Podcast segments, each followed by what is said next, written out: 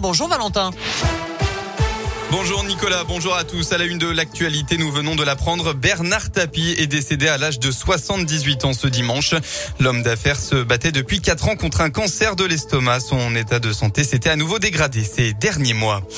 Vent, pluie et orage au menu de la journée. La vigilance rouge pluie inondation a été levée en Loire-Atlantique ce matin après des pluies exceptionnelles durant la nuit qui ont notamment provoqué l'inondation d'une partie du périph' nantais. Environ un mois entier de précipitations en une douzaine d'heures. Le ministre de l'Intérieur, Gérald Darmanin, a appelé hier chacun à ne pas sortir de chez soi dans les 22 départements placés en vigilance orange.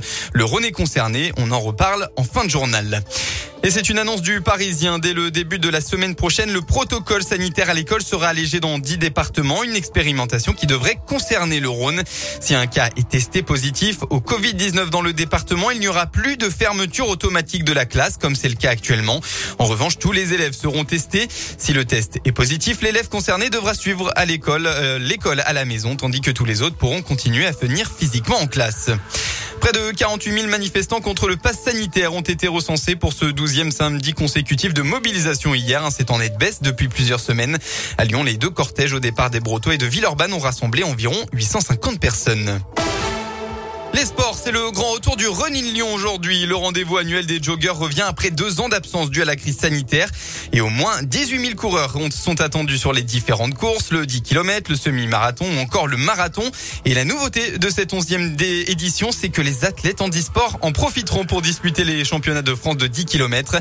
Ça nécessite évidemment une organisation spécifique qui est précisée par la responsable du 10 km en e-sport du Running Lyon, Aurélie Canu. Il y a un départ qui est donné pour les athlètes fauteuil euh, en amont pour euh, des mesures de sécurité.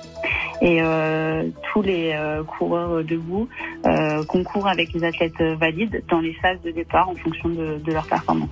En fait, il y a deux classements. Il y aura le classement handisport debout et le classement handisport fauteuil. Si vous voulez, à l'arrivée, c'est un classement au scratch. Donc c'est vrai qu'ils ont tous des catégories différentes, des classifications différentes, mais au final, il y aura seulement athlète handisport debout et athlète handisport fauteuil. Donc après, il y aura le classement homme et le classement femme, bien évidemment.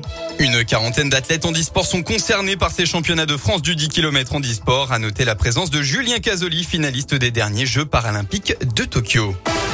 La météo, attention, journée compliquée dans le département ce dimanche. Tout d'abord, le Rhône est en vigilance orange pour vent violent avec euh, des rafales attendues jusqu'à 110 km heure.